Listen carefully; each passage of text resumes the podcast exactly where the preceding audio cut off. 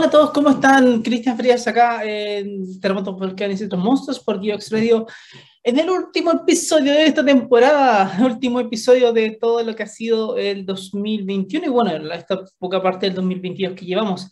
Eh, una temporada en la cual eh, hemos estado hablando acerca de muchos fenómenos naturales, fenómenos que están ligados obviamente a los terremotos, a los volcanes y algunas cuantas otras cosas por ahí, eh, y haciendo siempre referencia un poquito a, a, un tema muy, muy, muy central.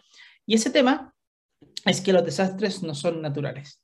Eso quiere decir de que el fenómeno sí es natural, pero lo que ocurra después depende completamente de nuestras decisiones.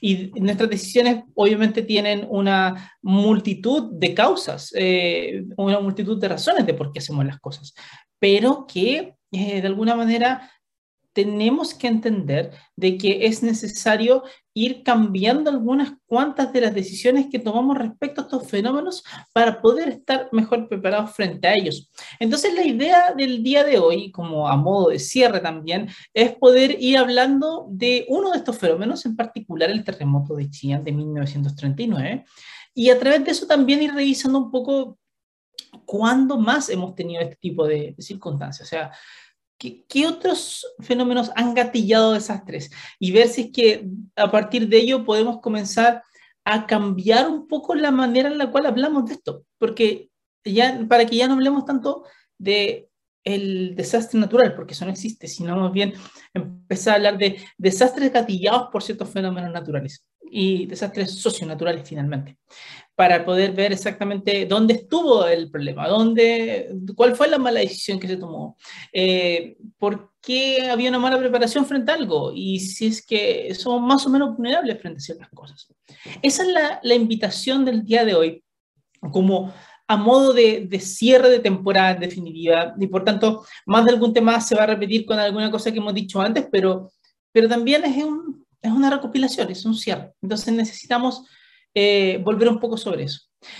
Y entonces ocurre que estamos, eh, estamos conmemorando durante estos días un año más de aquel terremoto de Chillán de 1939. Un terremoto que tuvo muchas cosas, porque primero que todo generó una destrucción súper, súper grande. Las construcciones de la época no estaban para nada preparadas frente a un terremoto como el que ocurrió. Eh, y murieron, entiendo, más de 30.000 personas en ese, en, ese día. De hecho, es el terremoto de Chillán de 1939 y no otros mucho más grandes, el que tiene asociadas más muertes debido a todo el colapso de las construcciones que ocurrieron después.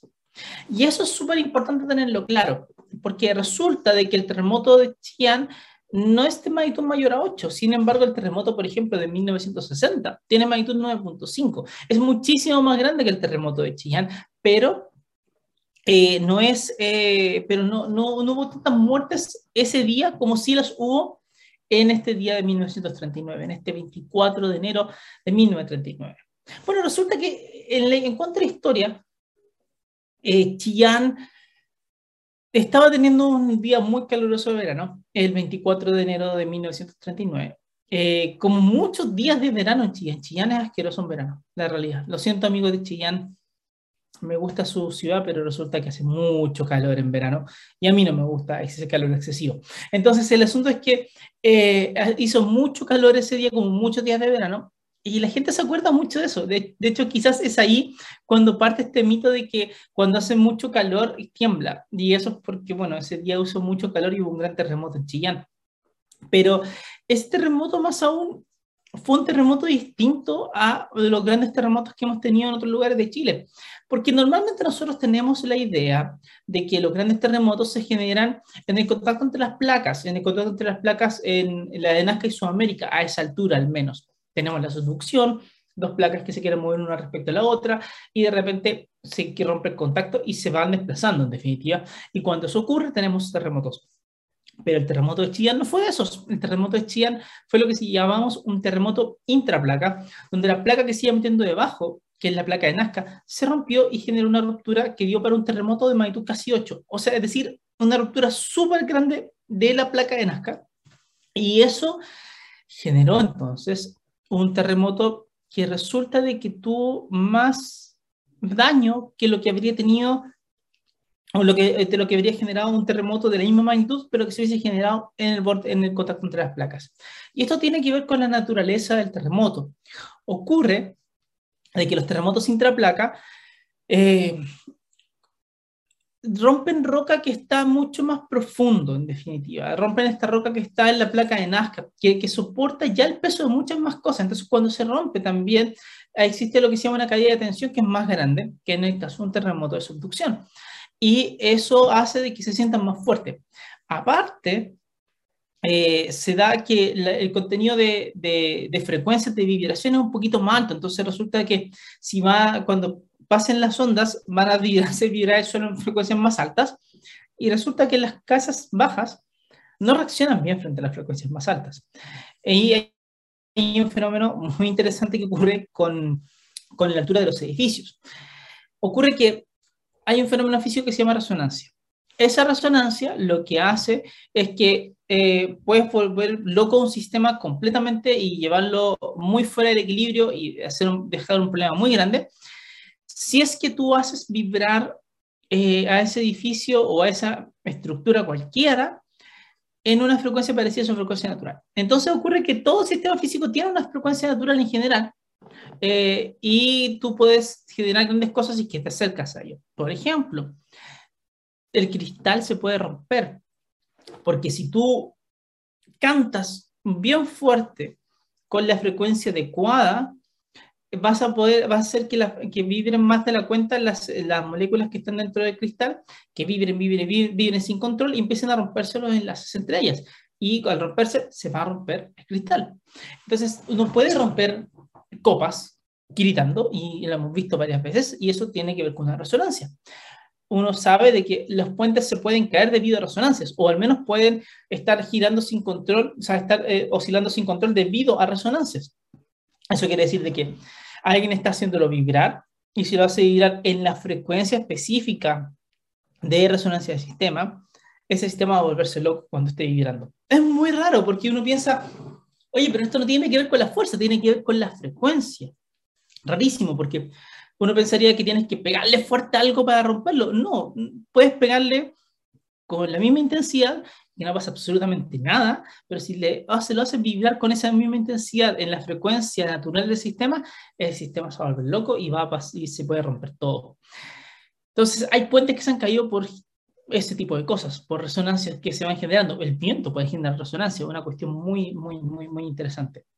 Bueno, la cosa es que los edificios tienen frecuencias eh, naturales, tienen frecuencias en las cuales tú puedes hacer resonar el sistema.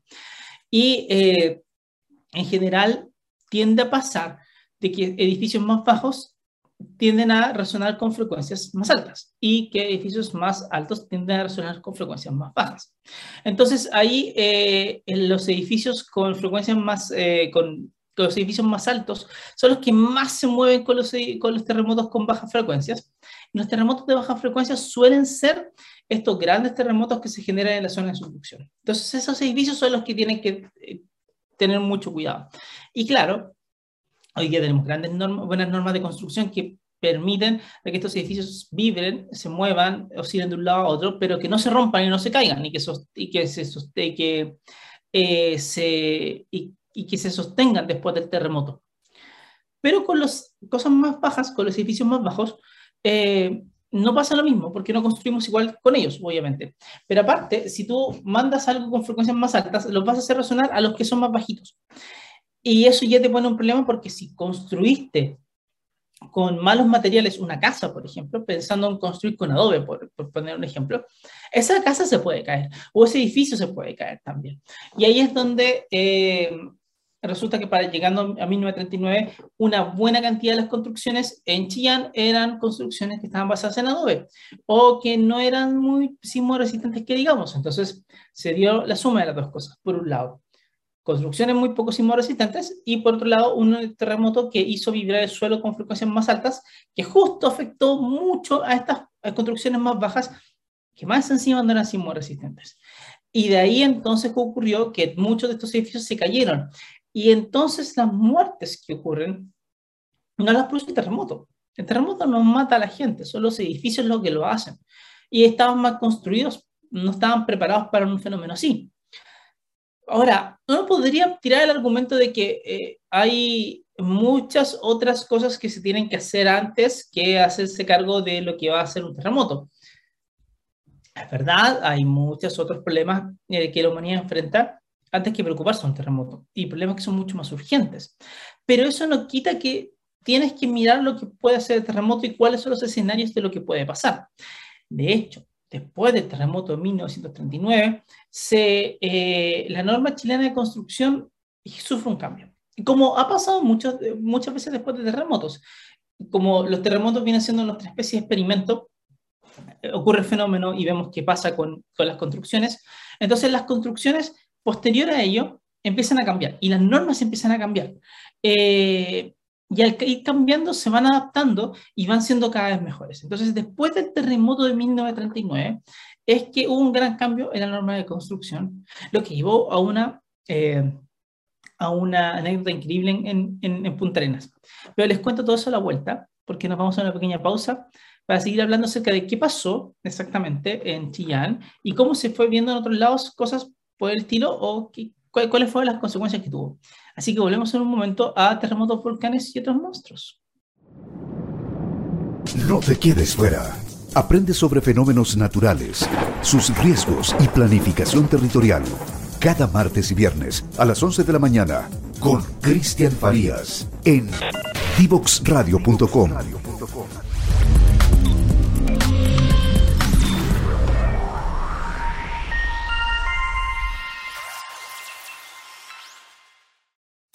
No te quedes fuera. Conversaciones de futuro para Latinoamérica. Latinoamérica. Cada martes y jueves a las 9 de la mañana en Latam 2050 con Ángel Morales. Somos divoxradio.com.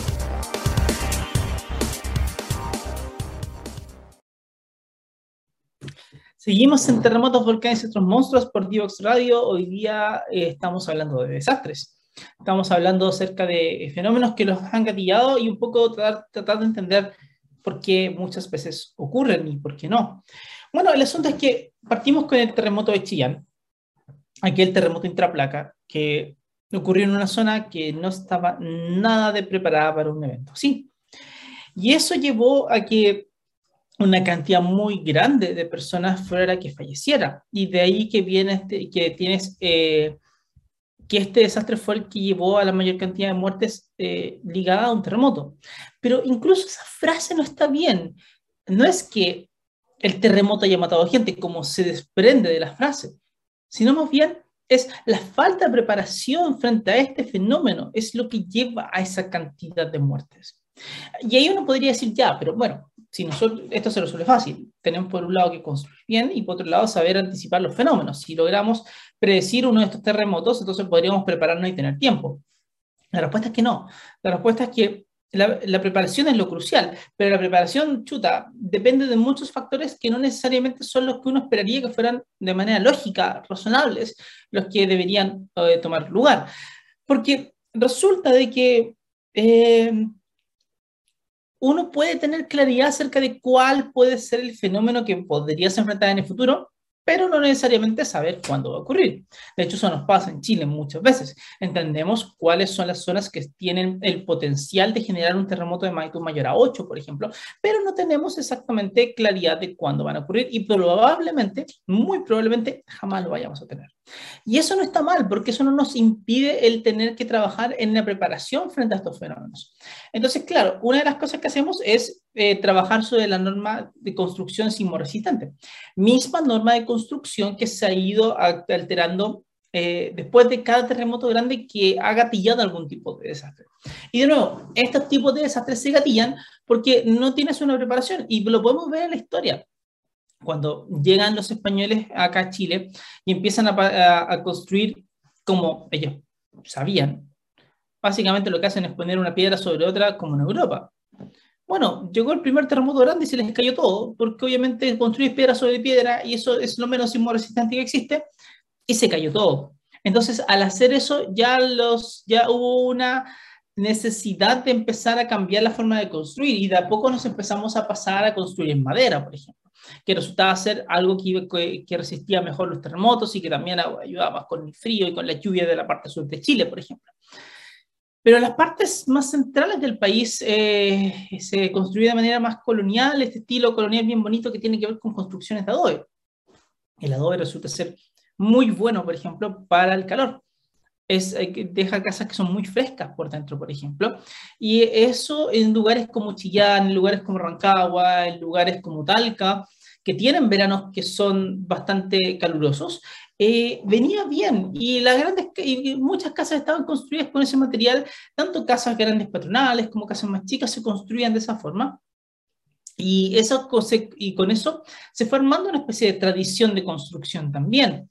Pero el asunto es que en este, entre que se empieza a construir con ese material, no terminan de pasar grandes terremotos durante un tiempo, hasta que ocurren, empiezan a ocurrir, hasta que ocurre el terremoto de 1906 en Valparaíso, hasta que ocurre sobre todo el terremoto de 1939 en Chillán.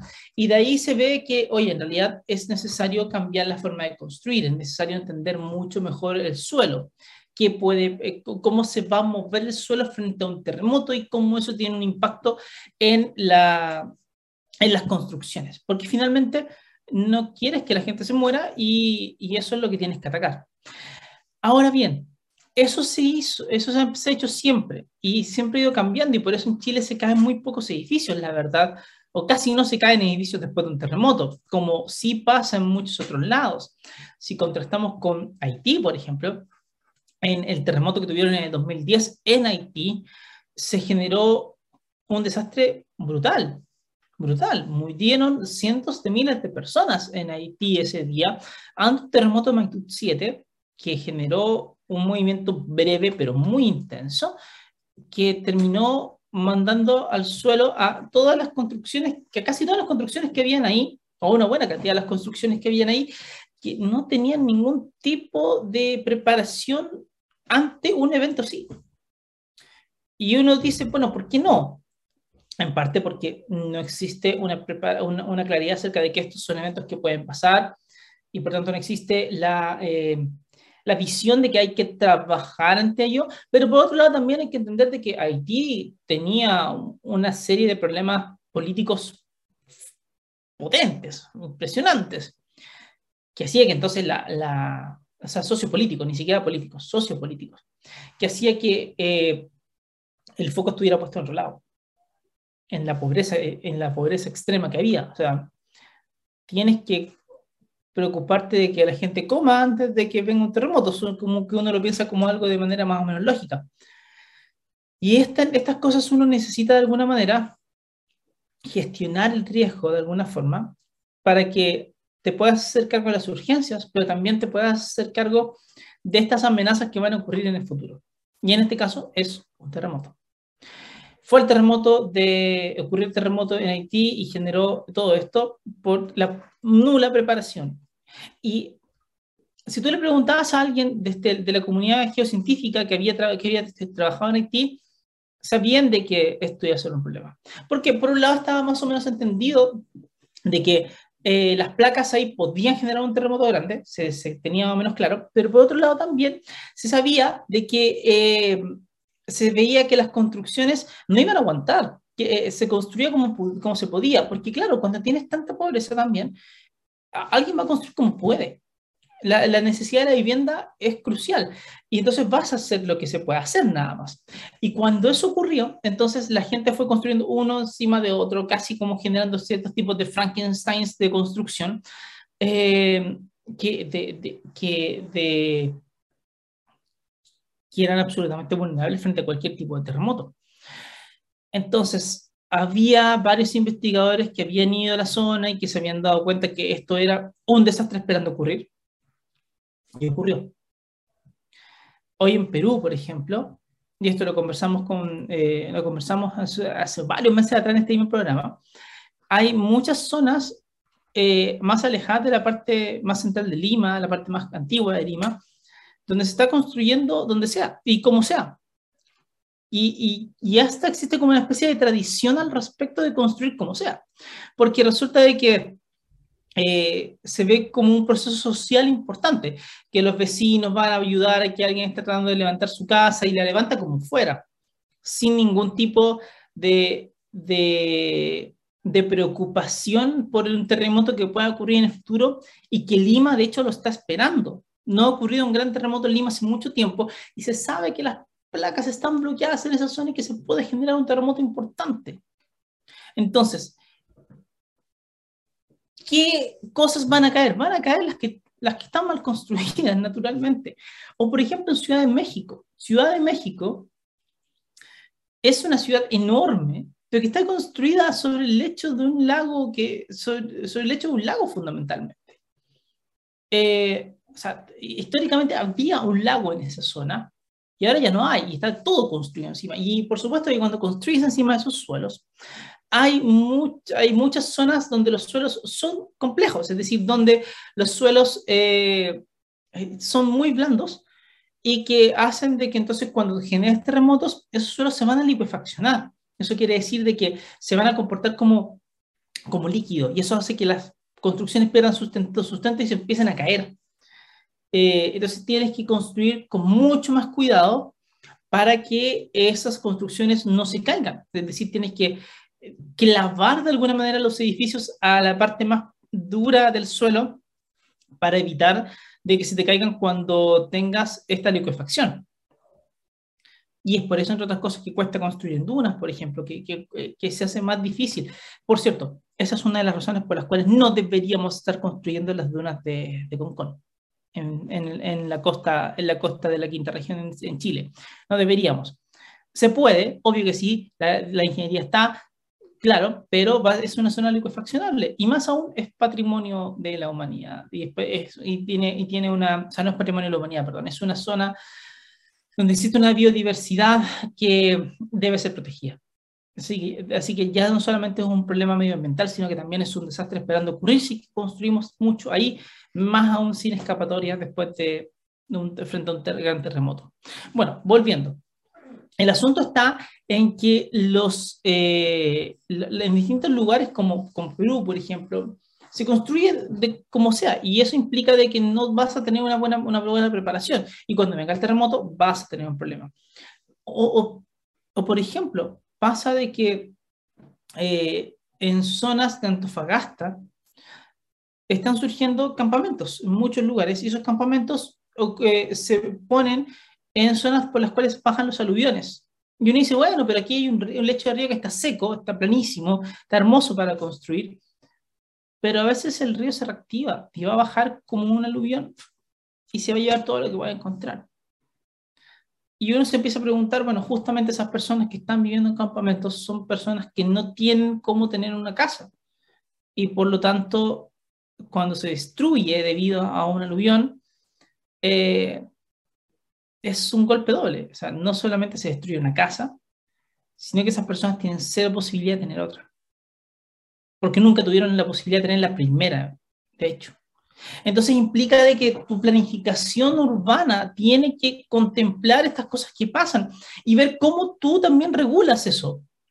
Pero resulta de que los intereses de, para regular no siempre son los que ganan. Recordemos, muchas, recordemos que muchas de las grandes crisis que hemos tenido financieras, por ejemplo, en en la, en la historia de la humanidad, han sido debido a una serie de grupos de gente que le encanta que no existan regulaciones y que puedan hacer lo que sea y que terminan desencadenando grandes desastres económicos. Porque no regulan absolutamente nada. Y no se autorregulan tampoco. Entonces ocurre que llega un momento donde es necesario que un, un, que exista un ente al menos que esté regulando las cosas que van pasando. Y ahí empiezan, a aparecer, de nuevo, los planos reguladores, los planos de emergencia, los, mapas de emergencia, empiezan a aparecer muchos instrumentos que, que son importantes para la planificación, pero que tienen el problema de que no siempre se toman muy en cuenta. En Chile, por ejemplo, todavía no se toman en cuenta, eh, el no se toman en cuenta aún al día presente los mapas de peligro por inundación de tsunami, por ejemplo, o por, eh, o por amenaza de, de, erupción volcánica, para poder planificar una ciudad. No, no hay. Entonces, ¿quién planifica? Nadie, planifica el mercado fundamentalmente. Si es que hay una posibilidad de que alguien pueda ganar dinero en una zona, no lo va a hacer. Y tiene que existir libertad ante todo para que tú puedas tomar cualquier lugar y poder sacar algún, algún beneficio económico de eso, y ojalá no tener que hablar mucho de, de, las amenazas naturales que van a ocurrir. Pero las amenazas naturales no son algo que está ahí como un cuco que de repente ocurre. Esas cosas pasan.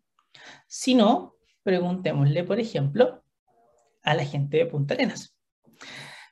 Porque resulta de que después del terremoto de 1939 hubo en Chillán, como les comenté, hubo cambios en la regulación, eh, en la norma sismo resistente del país. Bueno, resulta de que Chile está justo como en dos, Chile continental está como en dos límites de placas.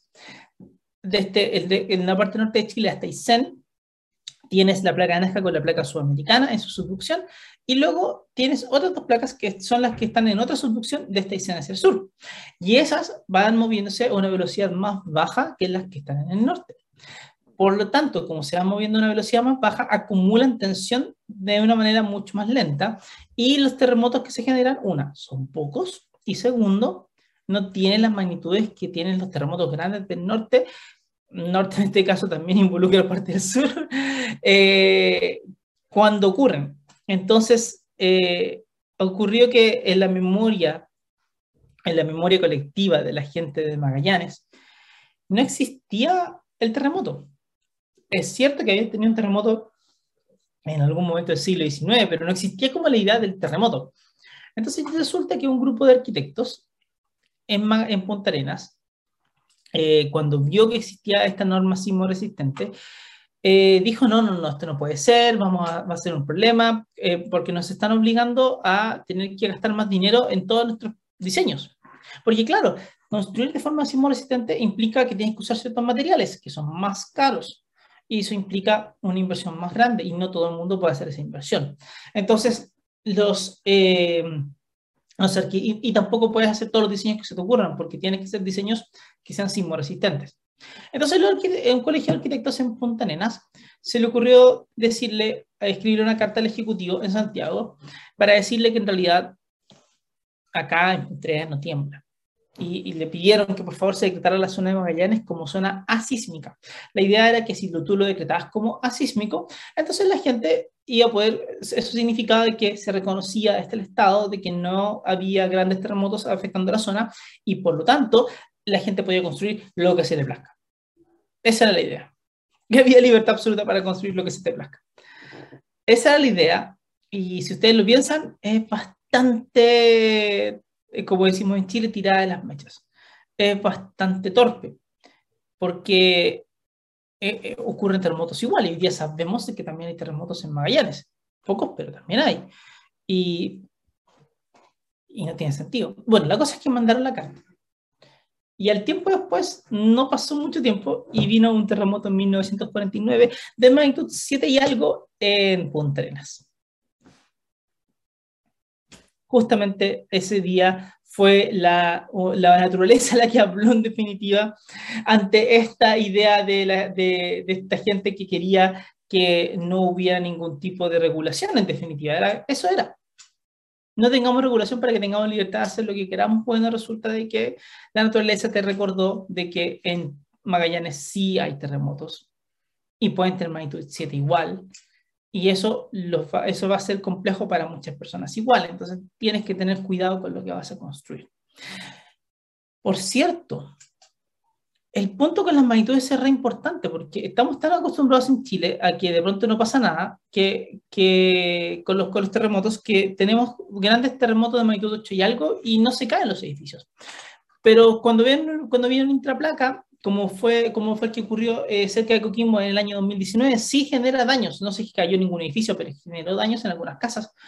¿Por qué? Porque la frecuencia de un sismo intraplaca, las frecuencias de oscilación de sismo intraplaca son más altas y eso implica de que vas a estar en resonancia con los edificios más bajos. Y todavía quedan varios que tenían eh, distintas arreglos de adobe, distintas cosas como un poco más delicadas en la zona de Coquimbo y Antofagasta y esos sufrieron bastante. Bueno, la cosa está en que eh, ese sismo tuvo magnitud 6.7, pero si tú pones un sismo magnitud 6 en Europa, las cosas se caen todas. En L'Aquila, en Italia, por ejemplo, hubo un sismo de magnitud 6, bastante superficial, por cierto. A una profundidad tuvo que haber sido de cuánto, menos de 10, menos de 10 kilómetros seguramente. Eh, y llevó a que se cayeran muchos edificios medievales en, en, en esa parte, o con estilo medieval por lo menos, y eso llevó también a la muerte de muchas personas. Pero aparte, hubo un problema de comunicación tremendo esa vez ahí, pero tremendo, que desencadenó un desastre. Eh, ocurre que ya en la zona venía, se venía dando una serie de sismos bastante chicos, pero perceptibles. Y de nuevo, Europa siendo Europa, eh, no tiene ni idea de lo que es tener un sismo, así que lo que la gente se asustó mucho. Bueno, la cosa es que fueron sismólogos de de, fueron sismólogos de, un instituto italiano, un instituto, instituto de investigación, y eh, empezaron a hablar justamente con, la, con el gobierno de la ciudad, con el gobierno regional, como le llamamos acá en Chile, para poder ver qué es lo que pasaba. Y obviamente, como buenos sismólogos, les dijeron rápidamente al gobierno local que no había cómo predecir si es que esto iba a terminar con un terremoto grande o no. Mientras tanto, sigue temblando. Sigues teniendo un enjambre, un pequeño, una pequeña secuencia de sismos eh, que resultó que fueron precursores del sismo mayor. Pero mientras estás en la secuencia, tú no sabes cómo terminar. No sabes si que va a terminar con un sismo más grande, como fue el caso, o si de pronto simplemente va a empezar a decaer y no pasa nada. No se puede saber. La cosa es que los sismólogos le plantearon eso al, a, los gobernadores y eso a ellos no les gustó nada.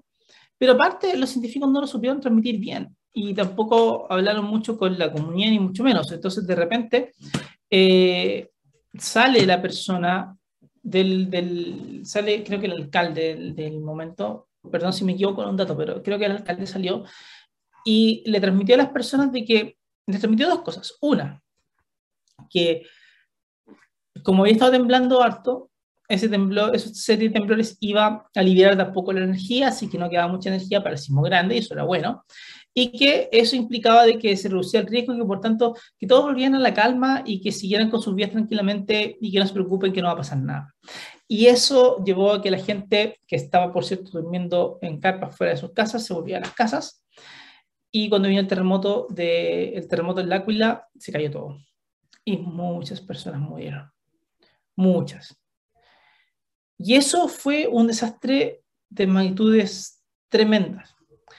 El caso se fue a la justicia porque había que buscar responsabilidades y eh, en, un primer, en una primera sentencia la justicia italiana declaró culpables a los sismólogos de, que por los cargos de, de asesinato de gente. Básicamente porque para la justicia ellos habían dicho que no iba a pasar nada eh, y que eso había llevado a que la gente se, se, confiara, volviera a sus lugares y que a sus casas y que eso después terminó gatillando que ellos mismos no podían arrancar cuando sí pasó algo y cuando sí la gente se murió. Lo cual es una locura máxima, pero hay que entender un poquito qué es lo que hay detrás. Por un lado, hay una comunicación pésima, no hay que, no, no, no, no lo digamos de otra manera. O sea, si no resultó, es porque lo hiciste muy mal. Y por otro lado está el tema de que eh, también hubo un aprovechamiento político. Un aprovechamiento político porque muchas veces el tomador de decisiones lo que quiere es que todo vuelva a la normalidad rápido, que esto no sea un problema. Hay muchos otros problemas más importantes de los cuales hacerse cargo bajo su visión. Y por tanto, esto, la idea es que para ellos, para ellos es que esos no sean problemas.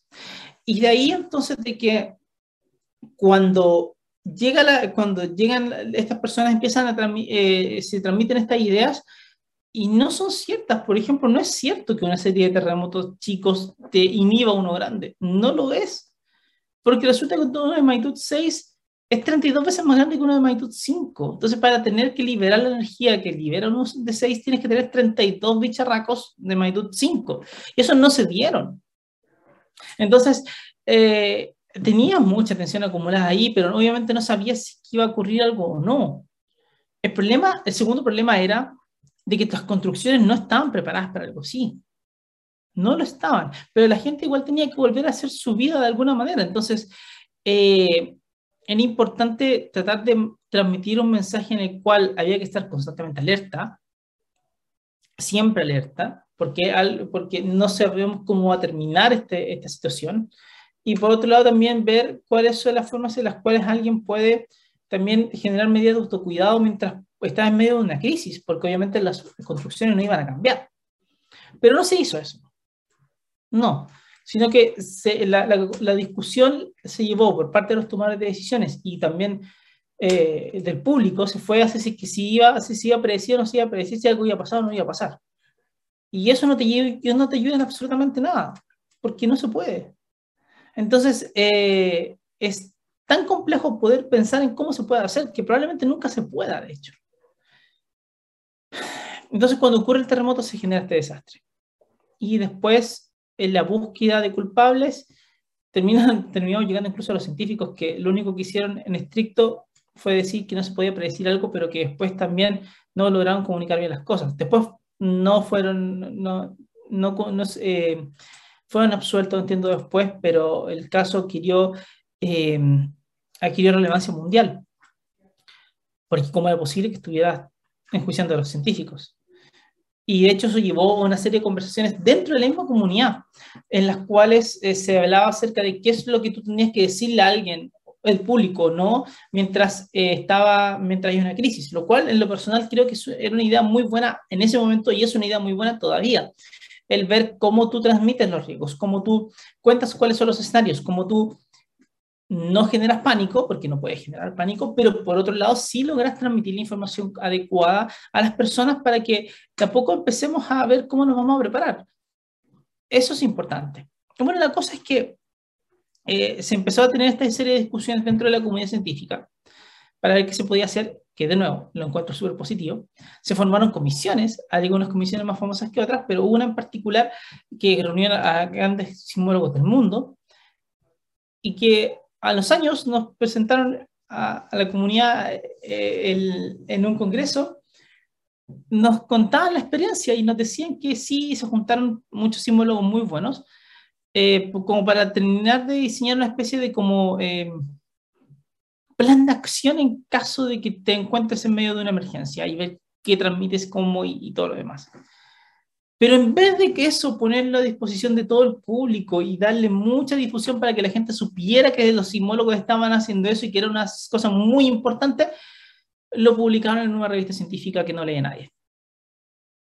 Porque eso es un problema con la academia y es un problema propio de nosotros también como científicos nuestros resultados tenemos que publicarlos en una revista científica. Y es verdad, tenemos que hacerlo. ¿Por qué? Porque a través de eso nosotros pasamos por procesos de, de, evaluación por, pares y ahí podemos generar conocimiento que tiene cierto nivel de validación con la comunidad y nadie se lanza con algo tirado de las mechas, digámoslo.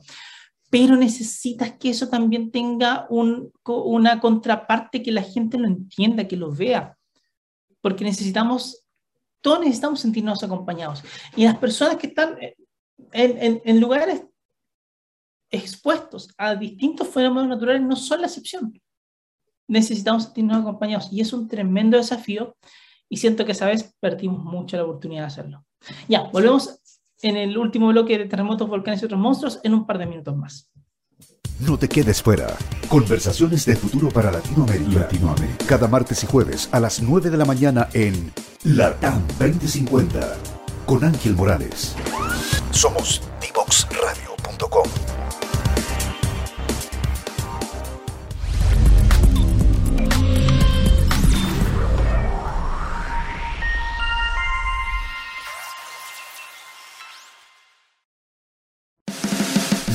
Fuera. Conversaciones sobre señales, tendencias y futuro. Cada lunes y miércoles a las 11 horas. Con Bárbara Ferrer. Somos divoxradio.com. Seguimos en Terremotos, Volcanes y otros monstruos por Divox Radio y hoy día estamos, bueno, hablando de desastres. Hablando de desastres obviamente gatillados por estos fenómenos que ya hemos hablado todo el tiempo, de terremotos, volcanes y así. Bueno, eh, estábamos justamente hablando acerca de, la importancia que tiene que ver, o sea, de la importancia que tiene el entender el escenario, eh, pero sobre todo de prepararse frente al escenario y de cómo transmitir a las personas la importancia de, de, trabajar todos juntos. Y quiero ocupar este último bloque justamente como para enfocarme en eso, de decir, la importancia que tiene de entender de que esto no es, una es algo no solo de, las, de los tomadores de decisiones, ni solamente de los científicos, es algo de todos. Porque resulta de que eh, necesitamos, necesitamos una serie de, de, respuestas que sean importantes, muy importantes. Por un lado, es cierto, frente a un terremoto es importante de que los edificios no se caigan, pero por ejemplo muchos terremotos gatillan tsunamis. Entonces tienes que pensar cómo las costas van a permitir de que la gente arranque. Eh, si es que no pueden huir, eh, pero hay edificios cerca, se puede pensar en la evacuación vertical, como se ha planteado varias veces. Pero para que la evacuación vertical funcione, entonces necesitas, eh, por un lado, que se necesita que la gente permita que entre otras personas al edificio y que se vayan a lugares más altos. Eso puede ser problemático, porque resulta de que necesitas ponerte de acuerdo con los dueños de los edificios que, se, que esto ocurra o lo ordenas. Y si lo ordenas, ¿cómo vas a llevar adelante ese proceso? O también lo que hacen en muchos otros lados que construyen edificios de evacuación vertical, solamente que, que, están diseñados solamente para que alguien pueda evacuar hacia arriba en caso de que tengas un tsunami, que también sería una buena idea. Pero también tenemos que entender de que una buena parte de esto pasa por la planificación y por cada uno tener conciencia de ello. Hágase la pregunta, ¿cuándo fue la última vez que ustedes fueron, por ejemplo, a la zona de Viña del Mar o alguna zona costera y se preocuparon de ver dónde están los 30 metros sobre el nivel del mar? La cota 30. Porque se, porque se plantea que debido a altas experiencias con grandes terremotos y con altas simulaciones, se ve que todavía es bastante válido pensar en que 30 metros sobre el nivel del mar es una zona donde, donde no te va a llegar el agua. Por lo tanto, eh, ¿cuántos se han preocupado de eso? Háganse la pregunta, porque es ustedes, es una pregunta para ustedes. ¿Cuántos de ustedes lo han pensado? Y después pregúntense, cuando estén, estén ahí en la costa, ¿Cuántos de ustedes tienen conciencia de dónde son las, de cuáles son las zonas de evacuación frente a un tsunami? ¿Cuáles? ¿Están bien delimitadas? ¿Se dieron cuenta de dónde estaban los carteles o no le prestaron atención? Porque eso va a ser importante al momento de una emergencia, sobre todo si tú estás de turista en un lugar. Pero para la gente que vive ahí es más complejo todavía, porque se resulta de que si tu casa está en una zona de inundación y, eres, y, tus niveles de vulnerabilidad son importantes, entonces, si llega un tsunami, es muy probable que pierdas todo. Y el problema es que los tsunamis no es que no vayan a ocurrir, ocurren. No sabemos cuándo van a ocurrir, pero sí ocurren. Entonces, eh, es importante que también tengas esa claridad de, dónde están puestas las casas. Porque resulta de que es complejo poner a las personas más vulnerables en las zonas mayor, más expuestas al riesgo porque eso implica de que no van a poder, eh, de, que, que, que, eso implica que cuando pase algo va a costar mucho más levantarse, pero en, en algunos casos no se van a poder levantar, porque es difícil, o sea, pierdes todo tu sustento de vida de alguna manera. Ese tipo de adaptaciones son importantes, pero ese tipo de adaptaciones nada tienen que llegar los tomadores de decisiones, y los tomadores de decisiones no necesariamente van a querer escuchar esto y no, lo, y no lo van a querer escuchar porque resulta que atenta contra varias ideas de que ellos mismos han puesto durante el tiempo, que tienen que ver con el desarrollo económico de una zona. La idea de que hablar de esto ayuda al turismo, la idea de que eh, no, pues si la, necesitamos planificar de tal manera que haya cabañas, en la, cabañas o grandes edificios en la costa, porque eso es lo que nos da dinero. De acuerdo, pero el tema está en que al hacerlo también estás exponiéndote muchísimo frente a lo que va a pasar en el futuro. Entonces, tienes que llegar a un punto medio. Hay, hay un compromiso que, que, se tiene que hacer. O sea, hay alguna, alguna cosa en la, que, en la que se debe ceder. No puede ser de que esto sea solamente una cuestión que lo maneje el mercado sin ninguna regulación. Pero obviamente tampoco podemos caer en que vamos a, pretender que vamos a llegar a un nivel cero de riesgo. Eso no va a pasar. Pero sí tenemos que llegar a un nivel aceptable de riesgo y ese nivel aceptable no depende solo de la autoridad ni tampoco depende solo de la definición que hace el científico al respecto. Depende mucho de la comunidad porque es la comunidad la que vive ahí. Entonces la comunidad también manda tiene, y tiene que mandar, tiene que poner los puntos sobre, tiene que poner los puntos sobre las IES, tiene que marcar bien cuáles son las necesidades. Y eso implica un empoderamiento de la comunidad por un lado, pero también implica una conversación una conversación sana y horizontal respecto a todo lo que puede pasar. Y frente a ello, tenemos que seguir concientizando acerca de cuáles son los potenciales escenarios. Hoy día hemos hablado sobre todo de terremotos, pero no hemos hablado de los volcanes. Y tenemos muchos volcanes que están acá cerca, bueno, donde yo vivo, al menos en Temuco, en el sur de Chile, que tienen mucha gente viviendo cerca y que no tienen idea de qué puede hacer el volcán, porque como no han hecho erupción en un par de años y mucha gente llegó después y no han preguntado, bueno, no saben qué hacer. O no tienen conciencia de que sí, por acá pasan los aluviones, y, pero yo me compré, pero la gente se compró una parcela ahí y le fue increíble. Yo no me compré una parcela ahí, por cierto, pero bueno. Eh, la cosa es que la, gente sí se compró parcelas en esas zonas y cada vez están más expuestas a la amenaza. Y eso es un problema, un problema muy grande. Porque no es solamente una segunda casa en muchos casos, es la casa de alguien. Y de ahí, cuando algo se vaya, esa persona va a quedar sin nada. Y eso es lo que queremos evitar, no solamente, que la, no, no solamente queremos evitar que la gente se muera, también es importante evitar de que tengas, eh, o, también es importante evitar de que tengas personas damnificadas.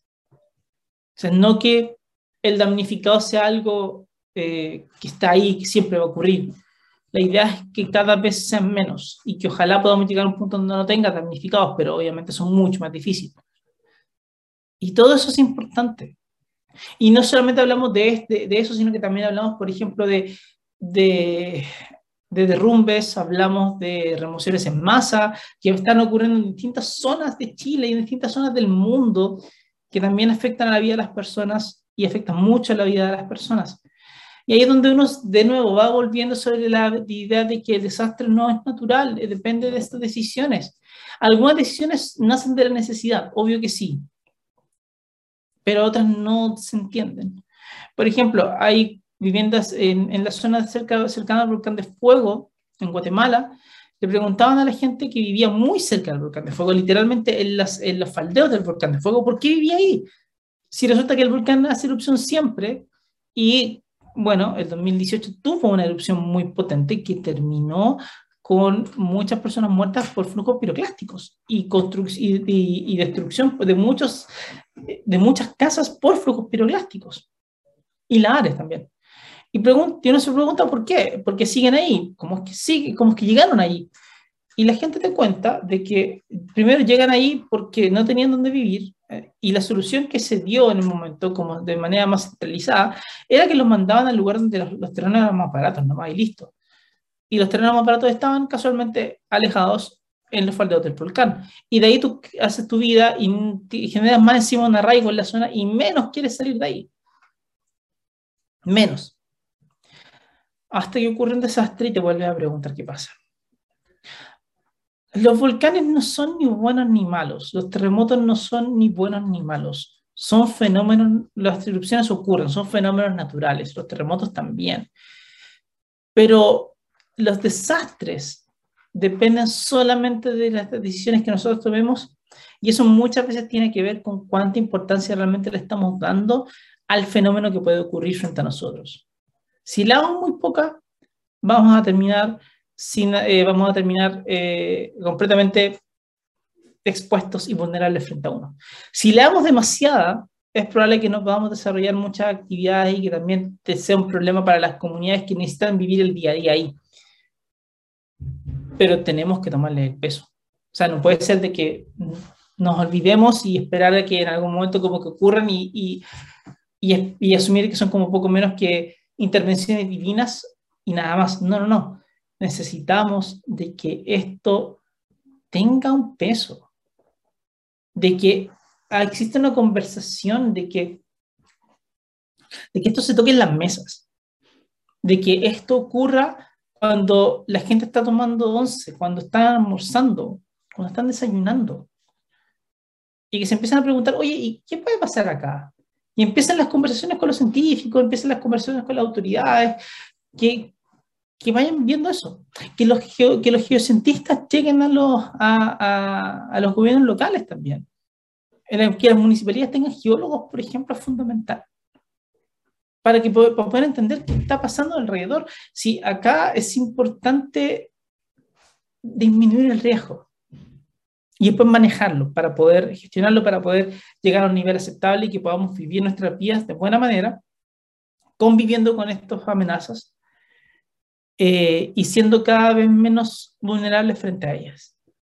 Eso es lo importante. Y por eso los desastres no son naturales, porque dependen completamente de nosotros. Ya, eso es todo por este año, eso es todo por, por, esta, por esta temporada.